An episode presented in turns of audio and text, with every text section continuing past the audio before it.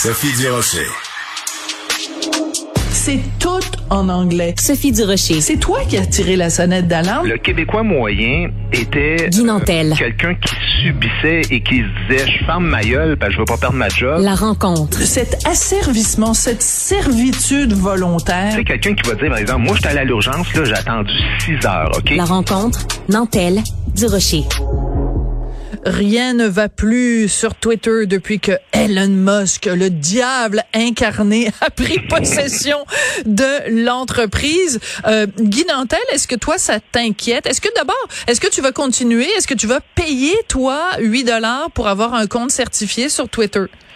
Euh, ben écoute, moi tu me connais, je, je suis un être plus nuancé que toi, alors Ah, je vais ok. dire ça dépend. Je pensais que tu allais dire je suis cheap. je prends mes sous. Plus cheap et plus nuancé.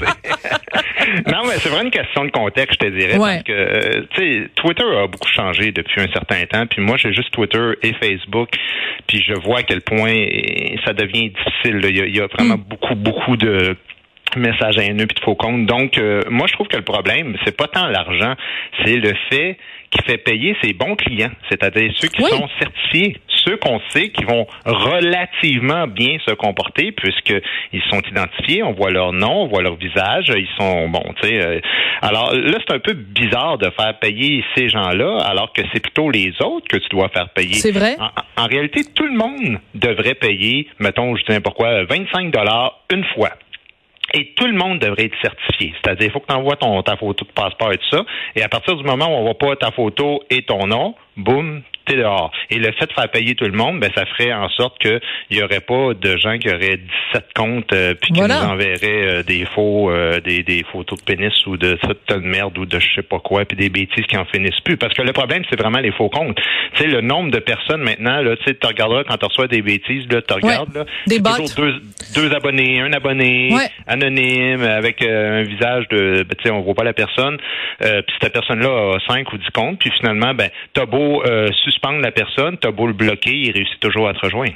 Oui, puis donc il y a ce problème-là, évidemment, des faux comptes. Il y a le problème aussi tout simplement des gens qui ont des comptes anonymes. Moi, je trouve ça épouvantable. Moi, euh, je et, et comme toi, euh, comme Richard, on prend des risques tous les jours en émettant des opinions, mais on le fait à visage découvert. Alors quand il y a quelqu'un qui me dit t'es une crise de salope ou t'es une mal baisée, mais qu'il le fait euh, sous un pseudonyme en n'utilisant pas sa vraie photo, ben dès le départ, je n'ai aucun respect pour cette personne-là. Alors euh, le problème, moi, le deuxième problème euh, que je vois avec euh, Twitter, c'est que quand tu te fais harceler, intimider ou que tu es l'objet de menaces sur Twitter, c'est du gros n'importe quoi. Je l'ai déjà raconté à cette antenne et je vais le raconter une autre fois parce que je me souviens plus si c'est à toi que je l'ai raconté ou pas. Mais moi, il y a quelqu'un sur Twitter qui a dit euh, je, je souhaite que Sophie Durocher soit giflée tellement fort qu'elle va se ramasser dans le coma pendant plusieurs années. J'ai déposé une plainte formelle auprès de Twitter. Ben le gars, il est encore sur Twitter. Twitter a Oui, oui. rien Ah fait. Non, non, c'est, c'est, t'as tellement raison, là. C'est, c'est tout à fait. euh, écoute, le, le problème est réellement là, t'as raison. Le problème de Twitter, c'est la définition de ce qu'ils considèrent acceptable ou non d'émettre comme opinion. Tu sais, il y a des gens qui sont suspendus là, sur Twitter parce Pour que euh, la légitimité, mettons, de certaines idéologies, euh, tu sais, communautaristes ou des trucs comme ça, euh, qui sont déjà loin de faire l'unanimité dès le départ. Euh, euh, et les autres se font suspendre, tu sais. Alors que d'autres personnes c'est carrément criminel ce qu'ils font. Moi, puis toi, tu, as été victime de ça. Moi, j'ai été victime Ben aussi oui. de, entre autres, évidemment, de, de, de menaces de mort avec des mots à peine couverts, d'usurpation d'identité aussi, moi, dans le but de faire une fraude. La personne se faisait passer pour moi euh, quand j'étais en politique, demandait des dons pour euh, sa campagne, dans le fond de ma campagne, qui était devenue la sienne. Et euh, donc, a fallu dans les deux cas là, de menaces de mort et de fraude, imagine-toi, même la police se faisait dire non par Twitter. Et c'est finalement des juges quoi. qui ont dû se prononcer.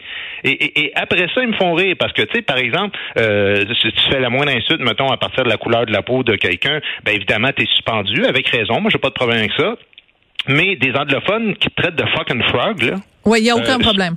Aucun problème, aucun problème. Puis là, je fais comme moi, je, je les envoie et à chaque fois, à chaque fois, que ce soit des menaces de mort ou des fucking frogs ou des trucs comme ça, euh, ou, évidemment quelque chose d'innu ou du harcèlement, c'est toujours la même réponse.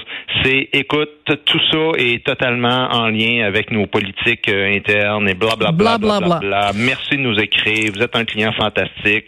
Alors là, tu sais, à un moment donné, euh, ça devient une liberté d'expression qui est totalement arbitraire puis qui est axée sur la morale contemporaine et non pas sur le légal ou sur la vérité réelle. Tu sais. Ouais. Euh, un autre problème euh, avec Twitter, je sais pas si tu te rappelles avant. Maintenant, ça a changé. Tu peux plus faire ça.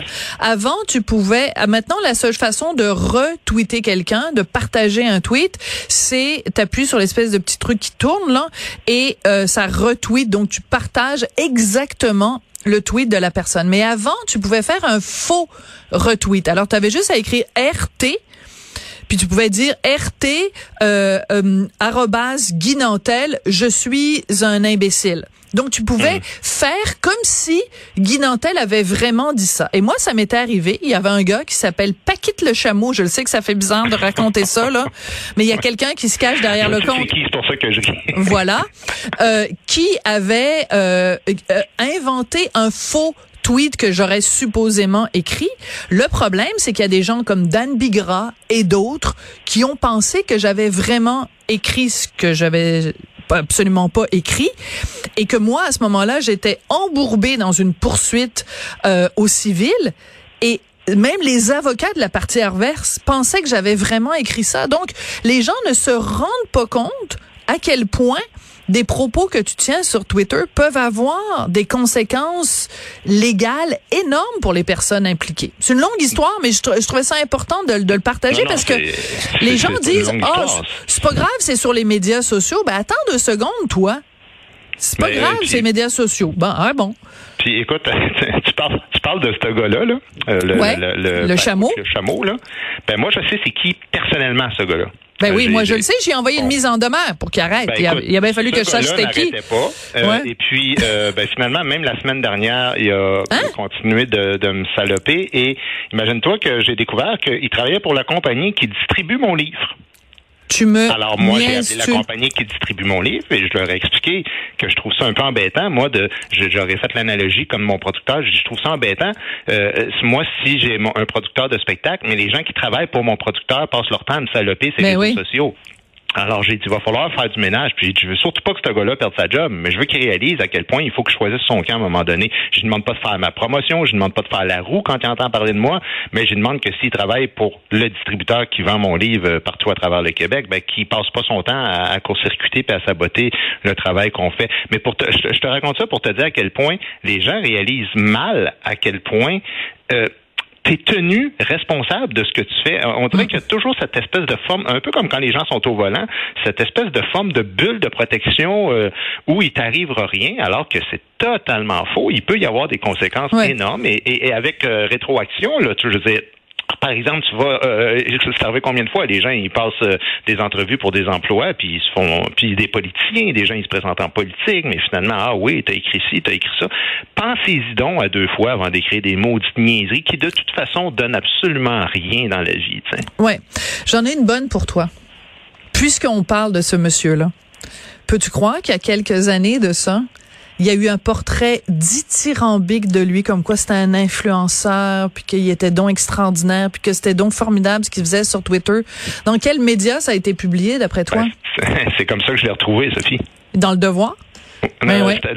Ah, je pensais que c'était après ça. Je me, je, non, mais moi, ça fait quelques années. C'était dans le devoir. Il y a dix ans, le, devoir a fait un truc extraordinaire en disant qu'il avait bien fait de me ridiculiser sur un. Oui, oui, mais, le devoir, allô, le devoir, le gars. Mais pas que, pas que. Il avait donné des entrevues à la radio de Radio Canada aussi. Moi, c'était comme ça, en faisant juste le nom de son site anonyme. Et là, j'ai découvert, euh, en fait, histoire courte, j'ai découvert au départ qu'il vendait, euh, qui était la, quelqu'un euh, très important dans, dans, dans une librairie euh, bien importante. Puis finalement, il voulait vendre mon livre. Ben, j'ai dit, ben non, euh, la, personne qui veut vendre mon livre m'envoie être chier à tous les jours puis dit que je peux être le plus minable.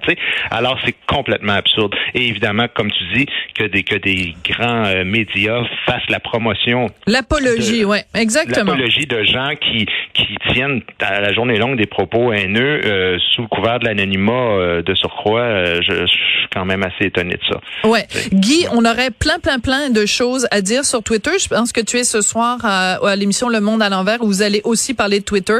Alors, pour compléter, on, on va t'écouter ce soir, puis on se retrouve la semaine prochaine. Toujours un plaisir de te parler. Parfait, merci. Bonne fin de semaine. Ciao, ciao.